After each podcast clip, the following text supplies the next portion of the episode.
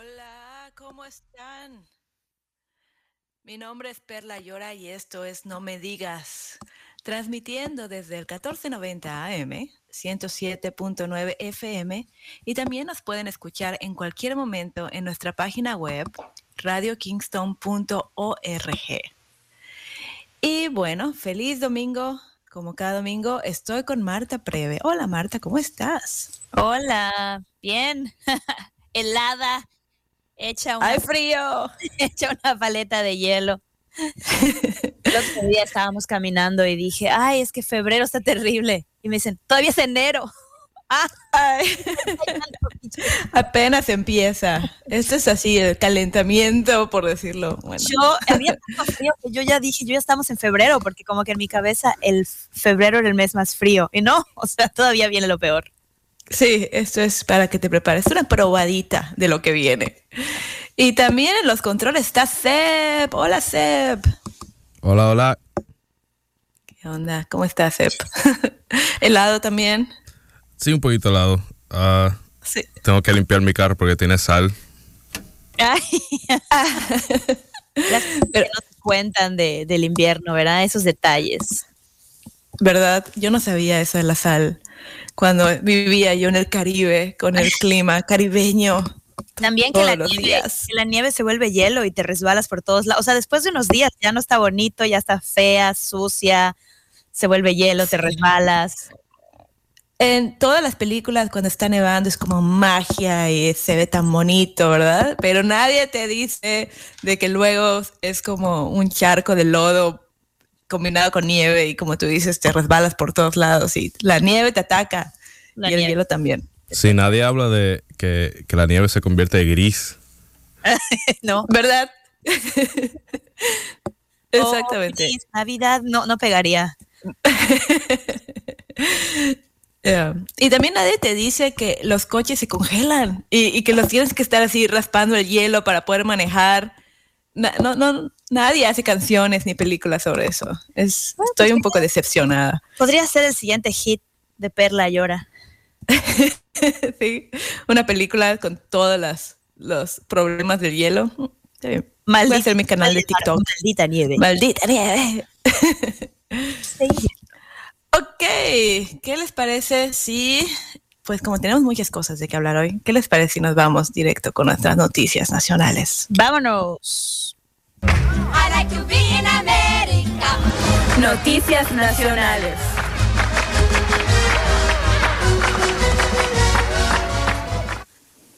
Pues les cuento que no sé si ya lo escucharon, lo leyeron, lo vieron, eh, pero Cristina Aguilera tiene un nuevo álbum en español después de 20 años. Y ahora resulta. Y ahora resulta. Y ahora resulta, la verdad, yo estoy un poco, tengo muchos sentimientos encontrados con esto, les voy a ser sincera. Em, pues siento que está como riding the wave, ya saben, o sea, ahorita que Encanto ya se volvió popular y lo latin, lo latine, lo latin X está de moda, como que, ah, sí, sí, ¿se acuerdan? Yo también canto en español, ey, espérense. Y bueno, sí, ella tiene, ella tiene ascendencia ecuatoriana y ya había cantado en español antes. No sé si ustedes se acuerdan de Cristina Aguilera cantando en español, pero no, en No Me Digas nos acordamos. Ahora al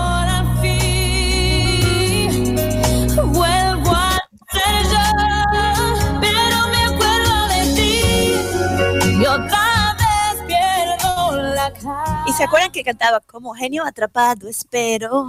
libérate". bueno, pues me fui, les cuento que me fui en un, en un rabbit hole eh, acerca de ese nuevo álbum. Ese nuevo álbum se llama La Fuerza y tiene seis canciones, pero la, la verdad, o sea, no sé si estoy siendo muy grinch, pero, ok, tres de esas canciones son reggaetón. Hay ahí una salsa, hay una balada y hay una ranchera.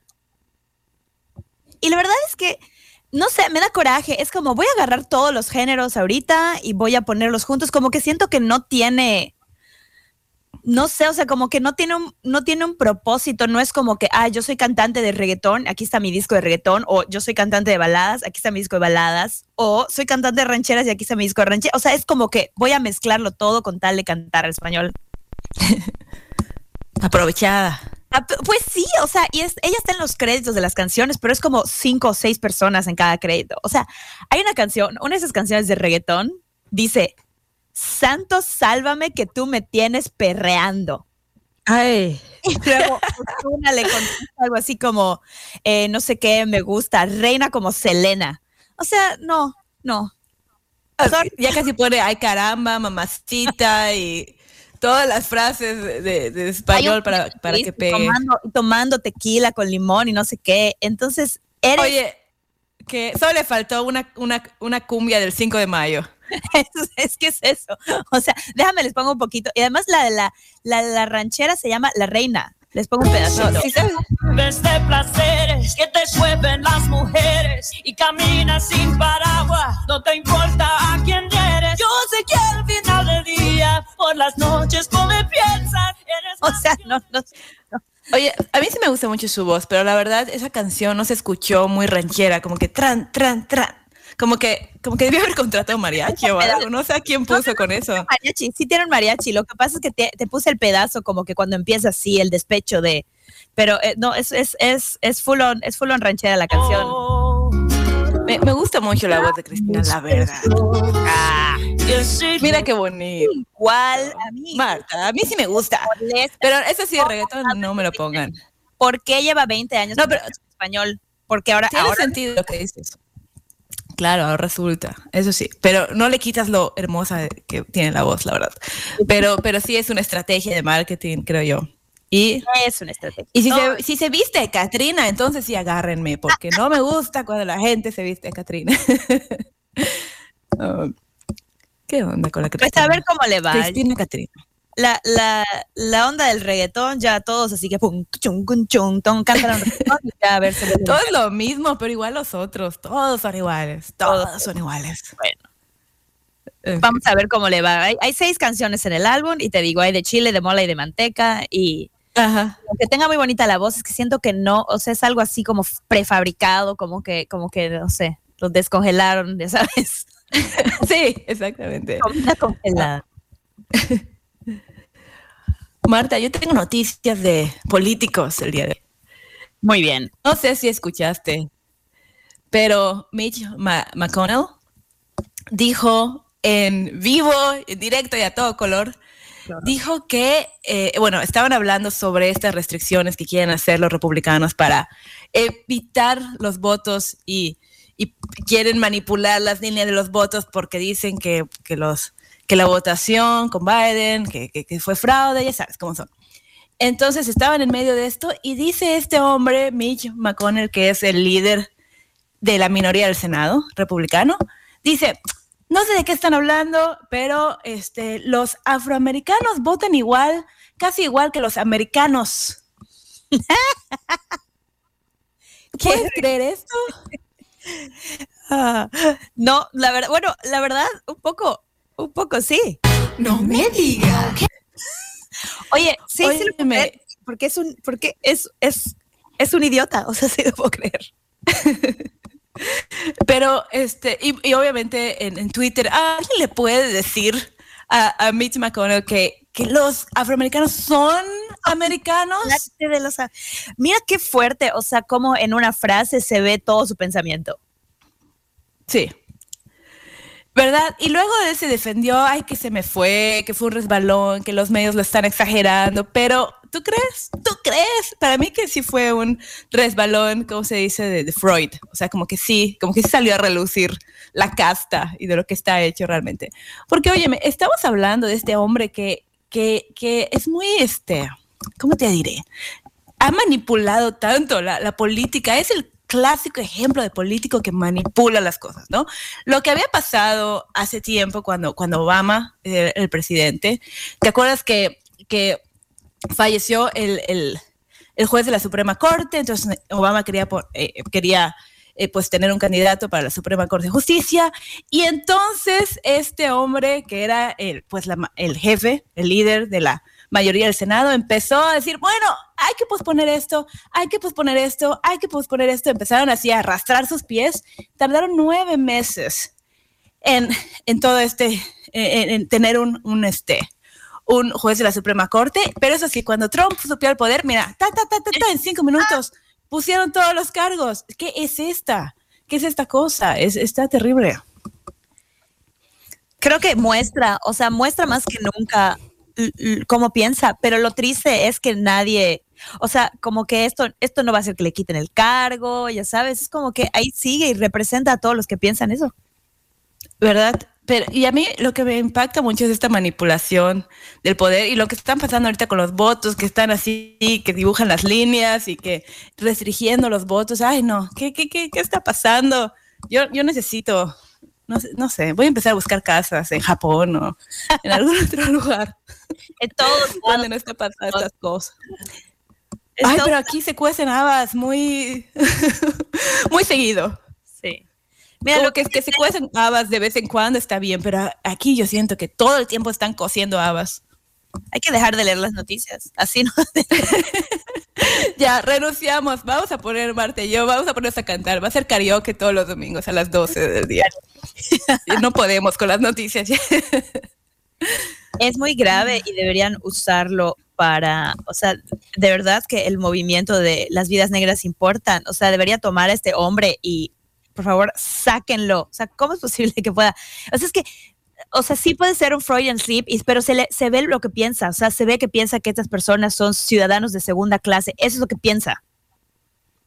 Claro. Es muy grave, es muy grave. Pero siento que eso, o sea, todo sí, ah, o sea, no. No, Vaya sacó la casta. con la casta. Oye, pues otros que han estado sacando la casta han sido los pasajeros en distintos vuelos. Hoy les traigo historias de vuelos. pues un vuelo tuvo que regresar de Londres a Miami porque una mujer no quiso ponerse su máscara.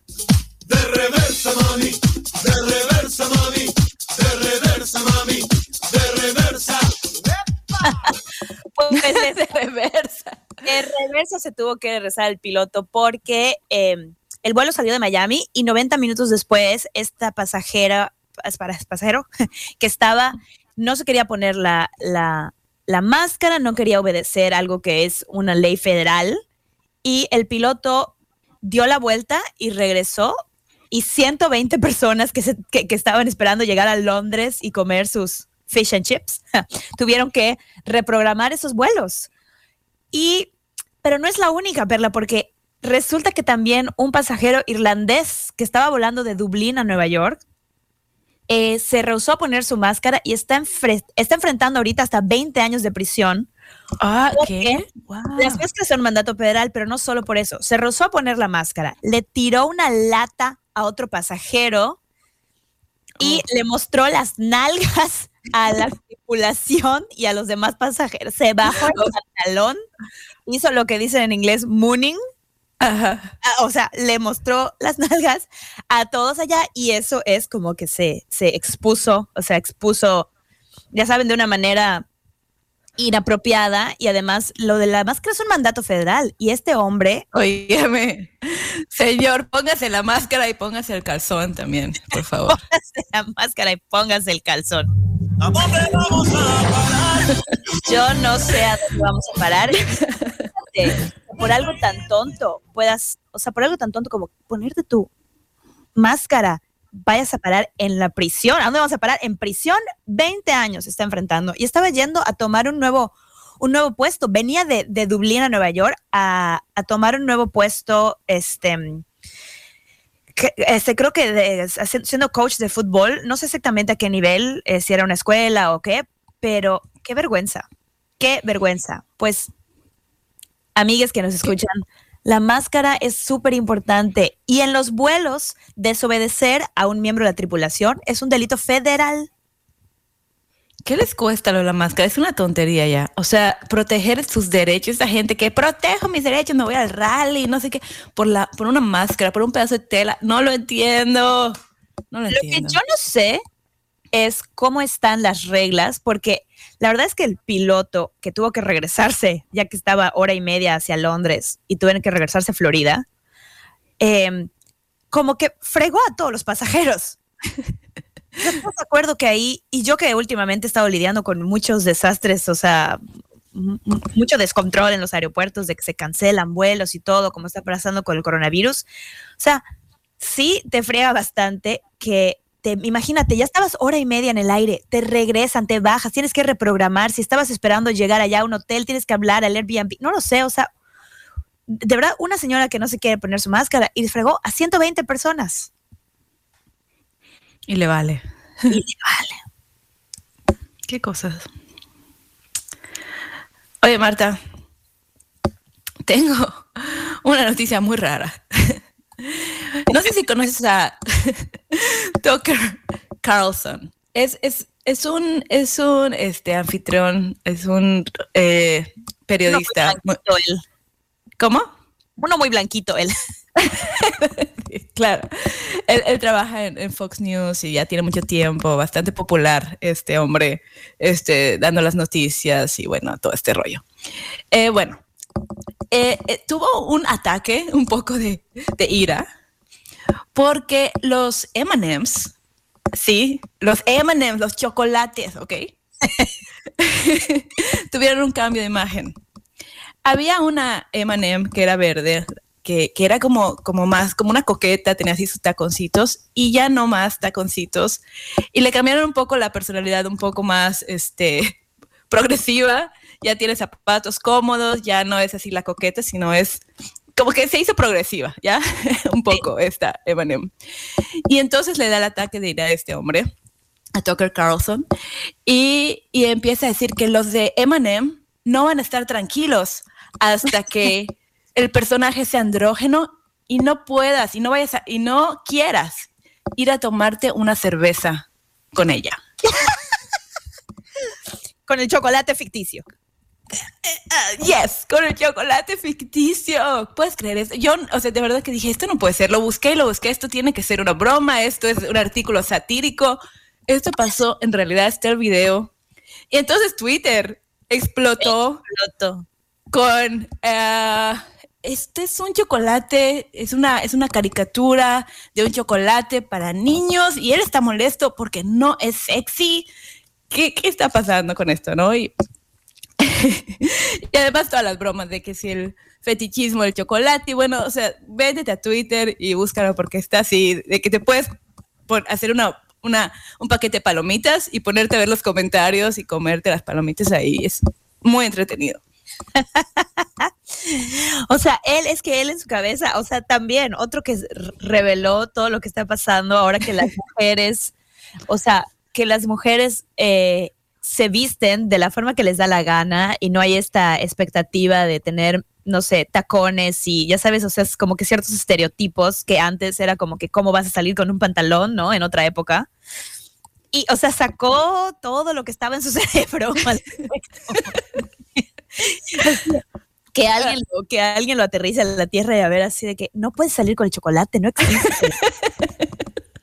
no es igual. Oye, igual cuando te lo comas, vas a ver igual. Pero óyeme, hay un patrón aquí. Hay un, hay un patrón, si, si nos ponemos a pensar que Ted Cross Ted Cruz. Ted Cruz estaba, estaba molesto hace poco, ¿te acuerdas? Porque Abelardo, Big Bird, estaba promoviendo las vacunas. Sí. Y luego, este, también estaban molestos, este, Matt Schlapp, porque que había un nuevo carácter en Sesame Street que es, es asiático. Entonces, estos republicanos de verdad no pasan de, de, de, de Está un poco raro, ¿no? Que, que, se están metiendo con Abelardo, que es el de Plaza Sésamo, que se está metiendo con las caricaturas, como que... ¿Será que su mamá les deja ver programas de adultos? No sé. Todavía ven caricaturas y se les resultan ofensivas, les resultan ofensivas. Sí, sí. ¿Qué cosas? Así los republicanos, ¿eh? Así los de Fox News. así están, así están. A los de Fox News. Lo hace, se me hace que lo hace para, para subir el, el rating, ya sabes, que todo así de que a ver qué va a decir este loco hoy. Eso es, eso es muy, muy inteligente, Marta. A lo mejor hay un mercadólogo diciendo, a ver, vamos a decir algo completamente irracional para, para subir el rating. Para subir el rating, sí. ¿Te parece si nos vamos a la opinión? Vamos. We have no data, no statistics. The following is conjecture at best. Experts might disagree. But here's what I think.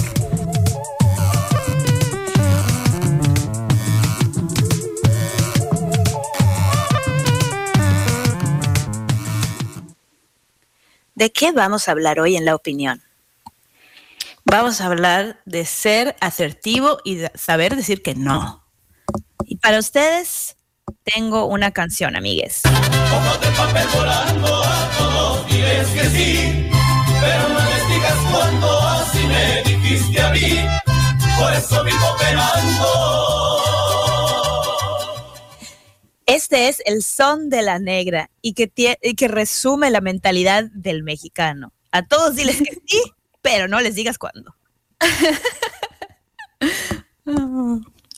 Así es. Bueno, eh, yo estaba viendo, creo que leyendo la noticia de, de ser asertivo y me puse a pensar que yo soy cero asertiva.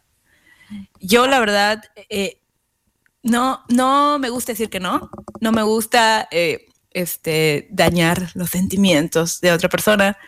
Y claro que esto tiene consecuencias y hay mucho, am, creo que hay muchos artículos tratando de hacer que las personas sean asertivas.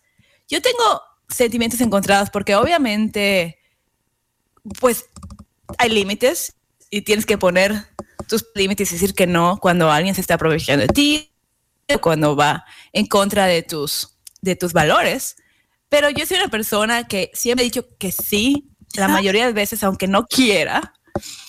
Y siento que eso me ha llevado a tener experiencias que no hubiera tenido si yo hubiera, si hubiera sido un poco más asertiva, ¿me entiendes? Y disfruto eso. Y creo que tú eres el contrario de que tú eres completamente asertiva y dices que no. Yo- Cuando Yo no ¿No te sé de dónde salió, porque eh, eh, platicando acerca de este tema que queríamos hablar, ¿verdad? Salió, a salió a relucir que esto es algo muy cultural. Y no puedo hablar de otras culturas de Latinoamérica, pero específicamente la cultura mexicana, el mexicano no sabe decir que no. Y hay estudios al respecto, o sea, hay estudios de antropología, de psicología, la gente está muy interesada en qué es esto, por qué los mexicanos no saben decir que no. O sea, obviamente es una generalización, ¿no? Pero es algo que culturalmente es muy fuerte. Y yo no sé de dónde lo saqué, porque a mí nadie me lo, no creo que alguien me lo haya enseñado, pero yo siempre he sido lo opuesto. Yo siempre he sido, pues no, no quiero y no, no me parece y no, no quiero, o sea, y entonces era un problema porque sí, en México era considerada como que, ay, este, Preve la sincera. Este, Preve la que, la que, este, la que sí, es que ella sí sabe decir que no, es que es como muy honesta, ¿no? Entonces, pero hasta si fuera algo malo.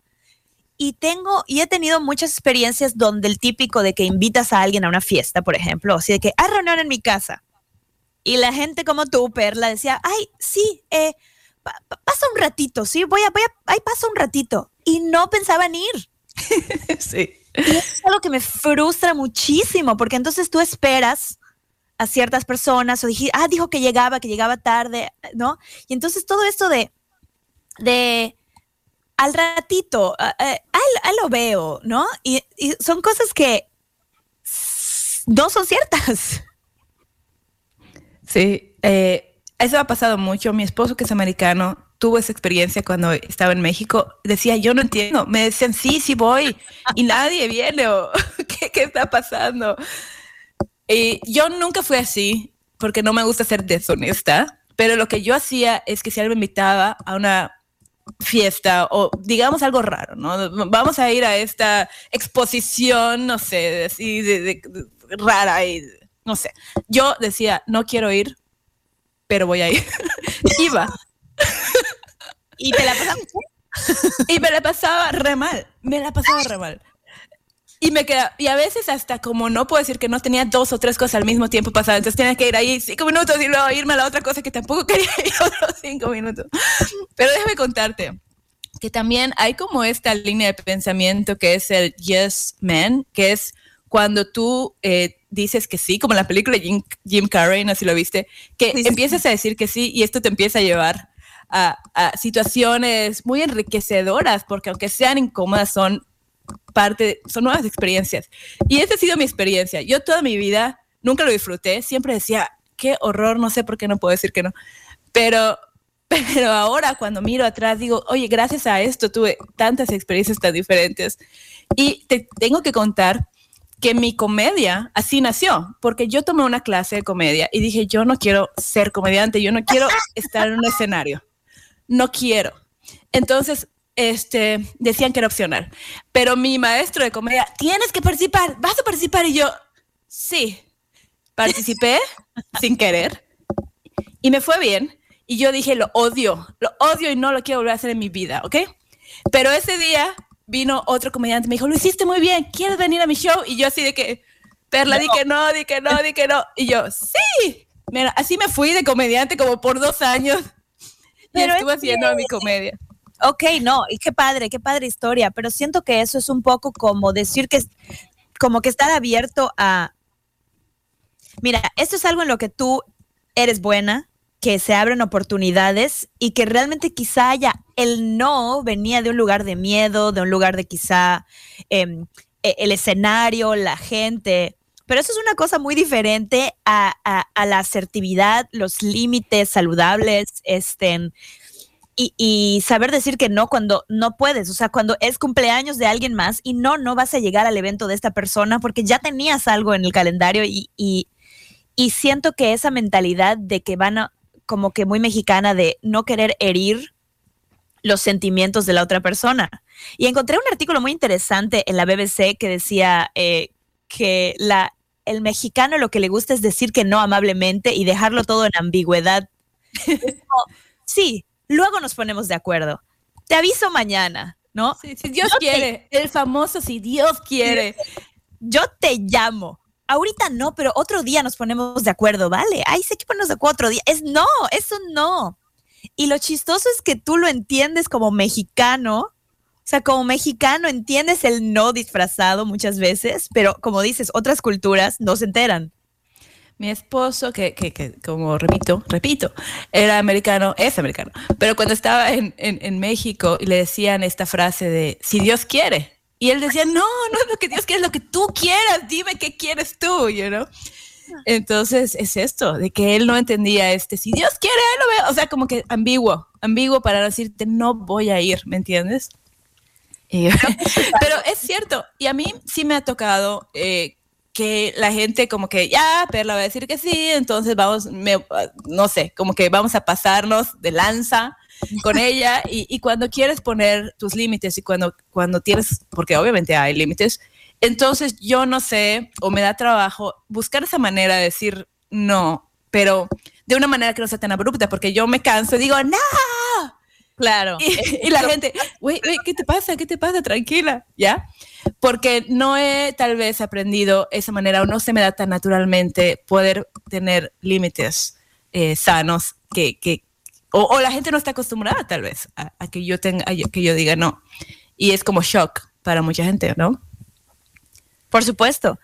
Es, pero es algo que, a ver, no estás sola en, creo que de todos los amigos que tuve, en, que tengo en Yucatán, en México, o sea, la verdad, muy pocos pueden decir que no. Tienen historias en que dicen, ay, estoy súper frustrada porque me enredaron en esta cosa y ahora tengo que ir a este lugar y de verdad, o sea, gente que no puede decir que no, no puede cancelar y estas cosas.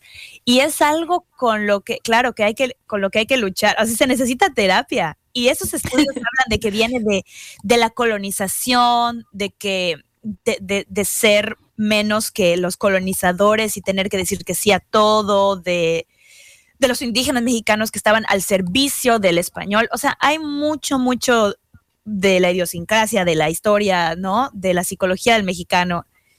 Este no saber decir que no. Pero por eso nos conquistaron. Eso conquistaron. Oye, voy a tomar su, su tierra. Ok.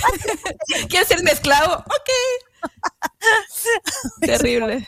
Terrible. Pero al mismo tiempo, el hecho de ser asertivo será colonizador, será este, este pensamiento de que tenemos que, no sé, que, que, que que colonizar o que, o, por ejemplo, a mí lo que, no, te digo, no me molesta mucho ser, no ser asertiva, porque a veces estoy en situaciones incómodas, pero pienso en la otra gente, pienso en, ok, yo odio esta exposición de arte, pero mi amigo está muy feliz. Y puedo estar yo dos horas incómoda si mi amigo está feliz. Es que hay- Entonces, eso puede ser muy indígena, como que querer esa paz o esa armonía, pero, pero yo estoy a gusto con eso, ¿me entiendes? No, no me importa sufrir si, si mi amigo es feliz. No, O pero- sea, pero si me va a llevar todos los fines de semana, entonces va a haber un momento que diga, no me gusta esta exposición, es basura. ¿Ya? es que tiene que haber una, como todo, tiene que haber un balance, porque también hay veces que la gente es como que... O- otra cosa que sí este artículo que te comento es que el mexicano tiene esta cultura grupal, ¿sí? O sea, esta sensación de soy parte de un grupo y entonces hay que agradar, hay que hacer lo que el grupo quiera, ¿no? O sea, como, como, como querer, querer que siempre sea todo amistoso y todo está bien y eso, ¿no? Por las otras personas voy a decir que sí y todo. Y otras culturas pueden ser muy individualistas y pueden ir a un extremo de que se haga solo lo que yo quiero, ¿no? Y vamos por un café. No, a mí no me gusta el café, me gusta el té. Y ya entonces estar en el, ese límite, que, o sea, el otro extremo que tú dices de querer que se haga siempre tu voluntad. O sea, como a ti no te gusta esto, no te gusta lo, entonces lo otro, o sea, entonces siempre se tiene que hacer lo que tú quieres. Pues no, hay veces que hay que ceder, o sea, hay veces que hay que ceder, pero hay, hay un balance entre, entre ambas cosas, ¿no? Hay un balance también en, en poder decir que sí a oportunidades como las que comentas, que qué padrísimo que tú no querías, no supiste cómo decir que no y terminaste con una carrera de stand-up comedy. Padre. Pero a veces eso te puede llevar igual a estar en un lugar donde no querías estar.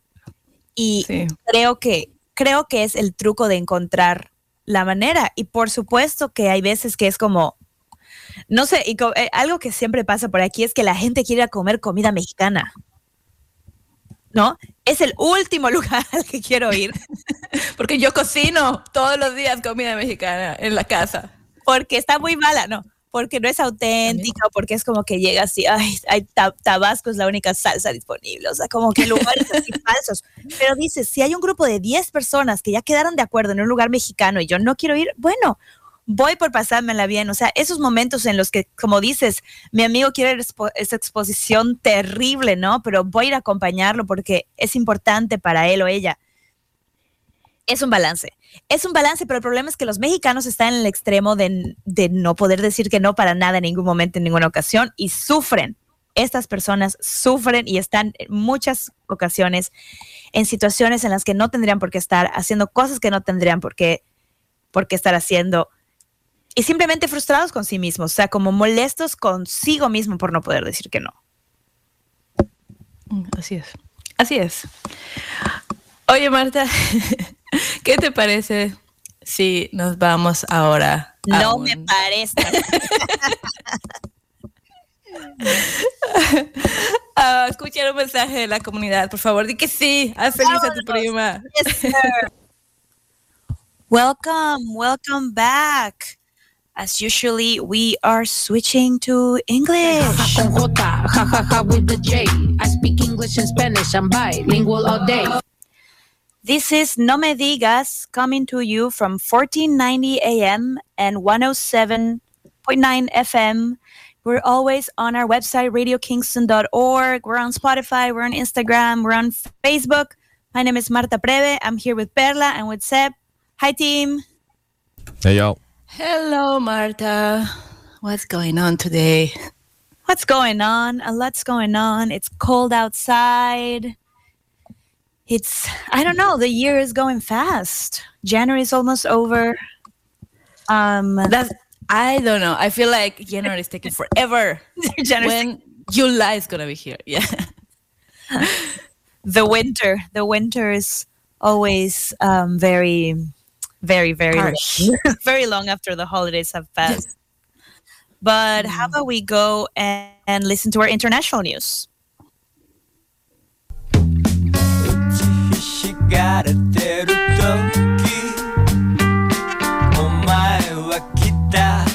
And now, the international news.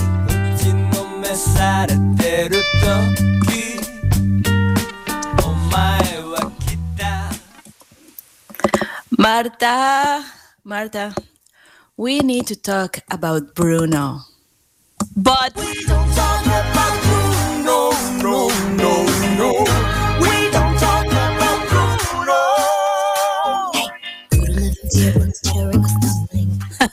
Do we? But we don't talk about Bruno. but Marta, Bruno recently became the first song from a Walt Disney Animation Studio film to hit the number one spot on Billboard's streaming songs chart. Wow.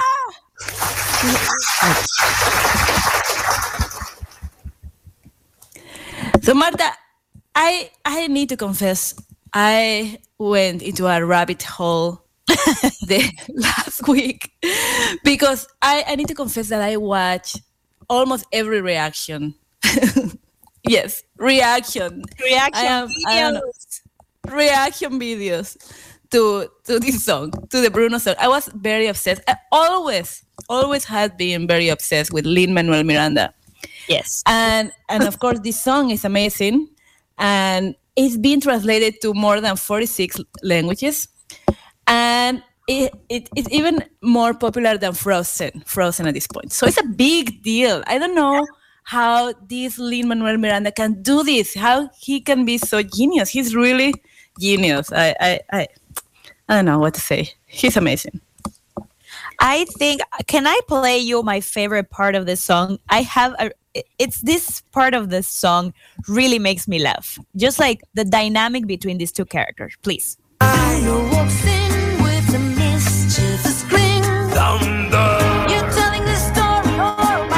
I'm sorry, mi vida go on.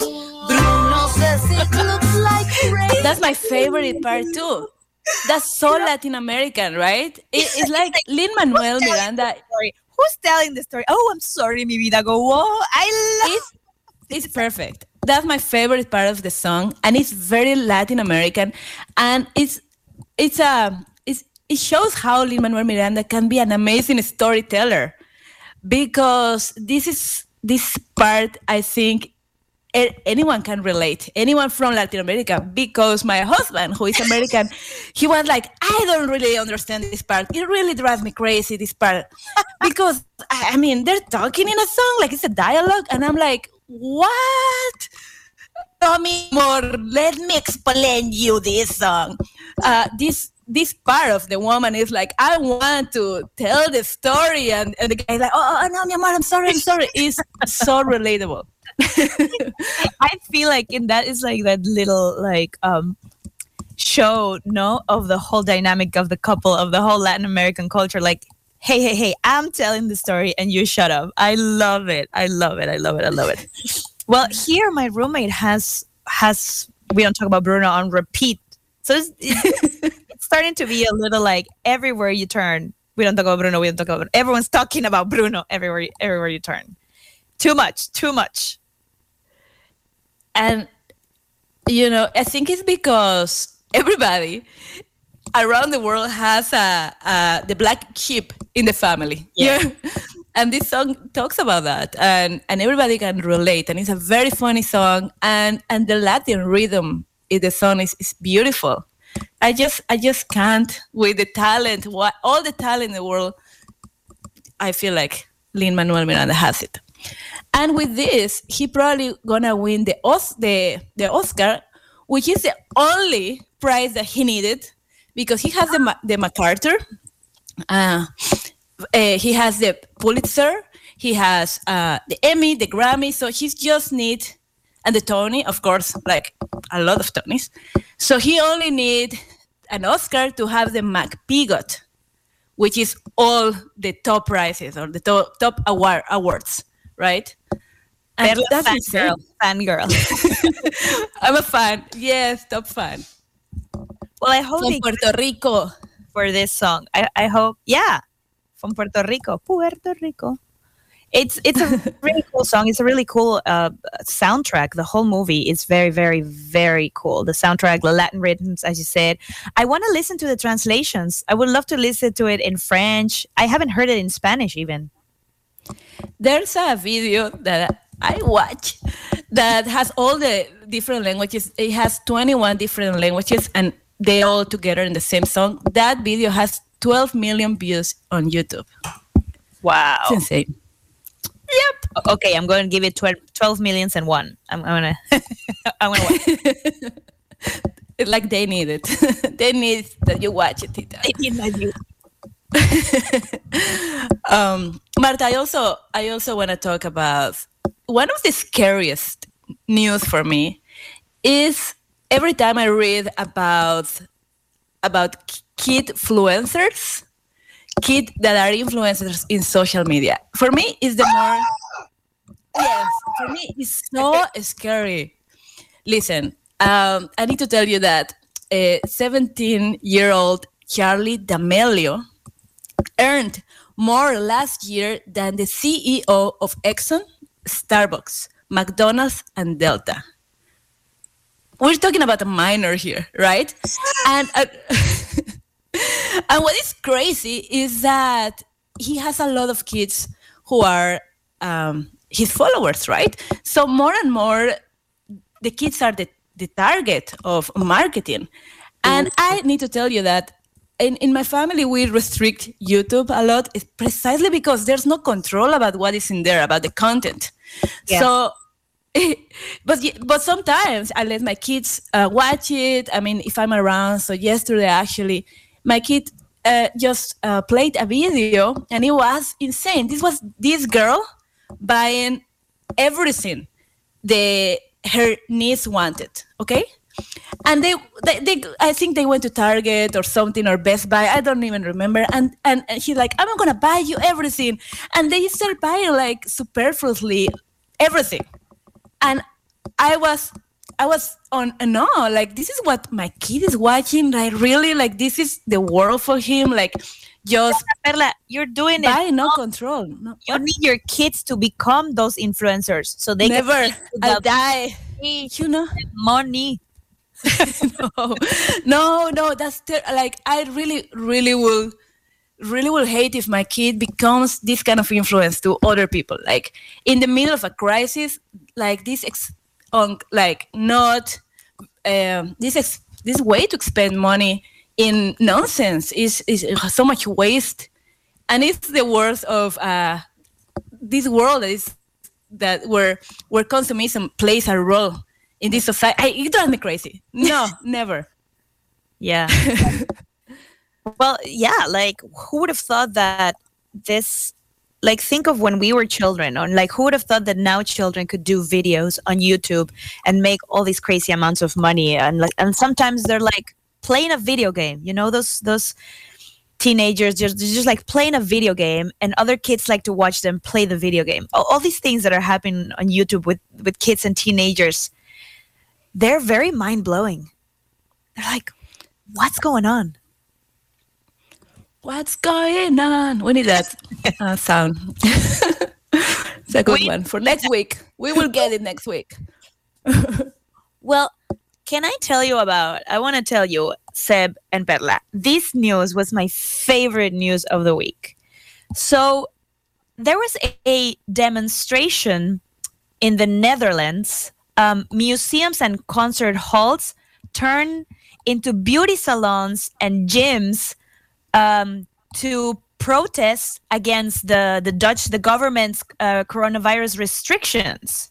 So it seems to the in the Netherlands that the appearance is more important than the culture. And I still get Girl, look at that body. Girl, look at that body. Girl, look at that body. I work out. This was my favorite thing. So what happened? Um, gyms and beauty salons are able to open, but museums, you know, concerts, all of these artistic and cultural things are not able to have people because of the coronavirus numbers going up in um, in uh, the Netherlands, right?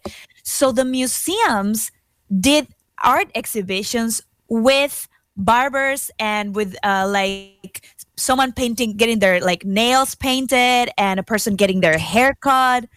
So like the van gogh museum had two barbers set up their chairs in the stage to, to as the visitors would come and see the van goghs there was people getting their hair cut.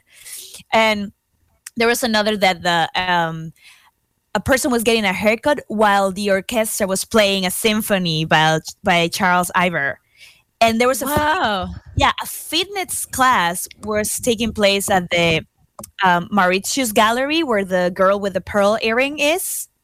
Someone was doing a fitness class next to the painting of the of the girl with the pearl earring, and this is what I love about this is this is a way of a protest. They were they were putting together a protest. There was a comedian performing, and then a, guy is getting his haircut behind him. Yoga classes amongst paintings. And i just think like sometimes we're used to like protest being you know people take to the streets and they have signs and they're demanding something. But i just love what form this took of saying like you allow these people to be open. Well we're gonna bring them and also open our own beauty salon slash van gogh museum you know we're teaching a, a yoga class slash concert you know a symphony the orchestra's gonna play a symphony Very creative, very creative uh, ways to protest. I love that. It's, I think it's called guerrilla guerrilla protest when they do things like kind of out of the box like that or installations or things like that. I, I love that. I've been reading a lot about artivism, which is how can you protest with art, you know, and, and like like in Chile, like y la culpa no era mía ni donde está. Yeah. That's a, a, an activism form because with a song you're protesting against government and protesting against the police or or, or, or the,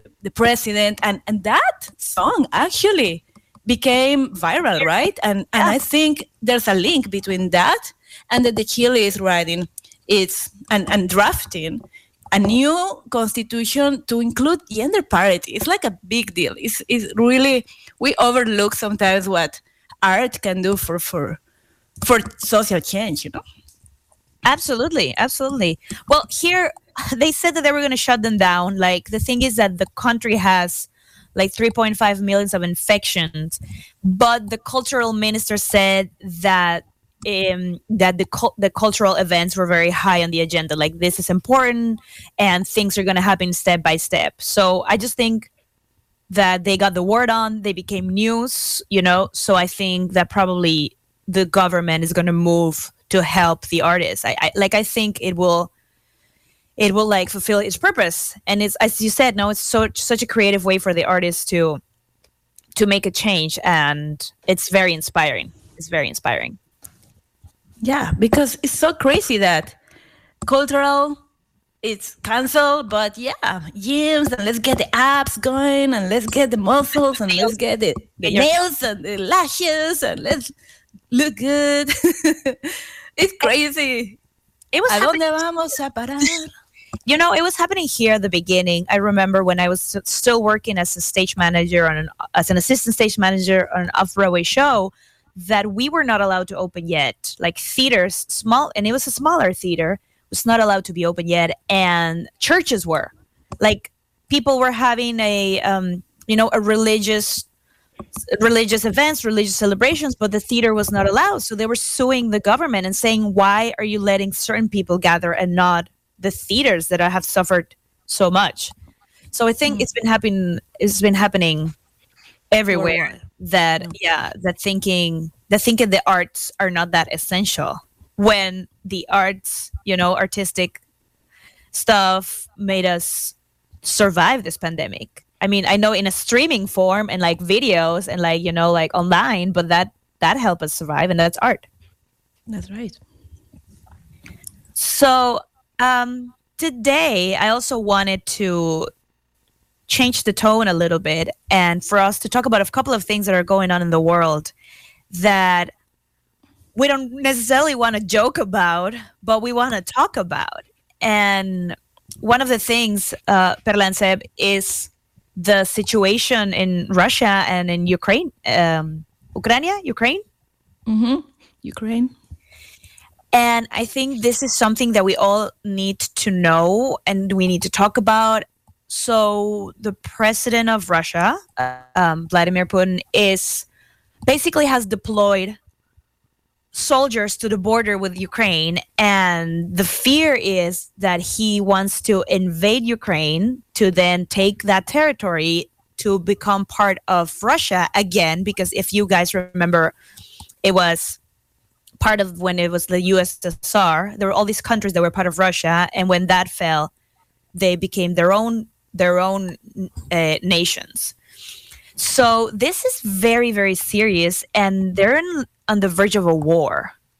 If if Putin invades Ukraine, he basically breaks all these deals, you know, like politics that that that have have established that the, the Ukraine is a sovereign nation that governs themselves, and he's basically invading another nation and saying, "I don't care about any treaties. I don't care about international policy. I want this land." And it's a very important territory that connects Europe with Russia, which is a very powerful, you know, uh, country. Whew. It's it's insane because I, I I was thinking in the morning, why is this happening?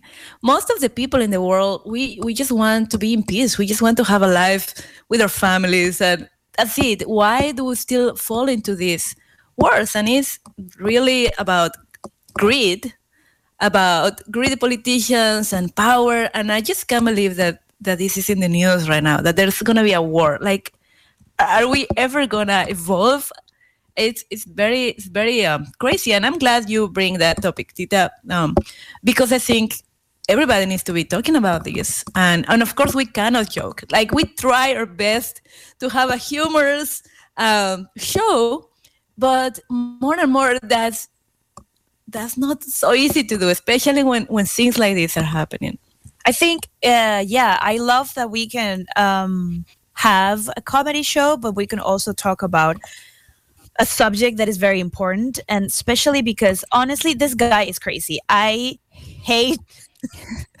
Wait a second. I shouldn't be saying this because of uh, Russian spies. No, but if you guys remember, I was obsessed with his big opposer, Navalny, that was opposing the Kremlin, you know, was opposing all of Vladimir Putin's actions.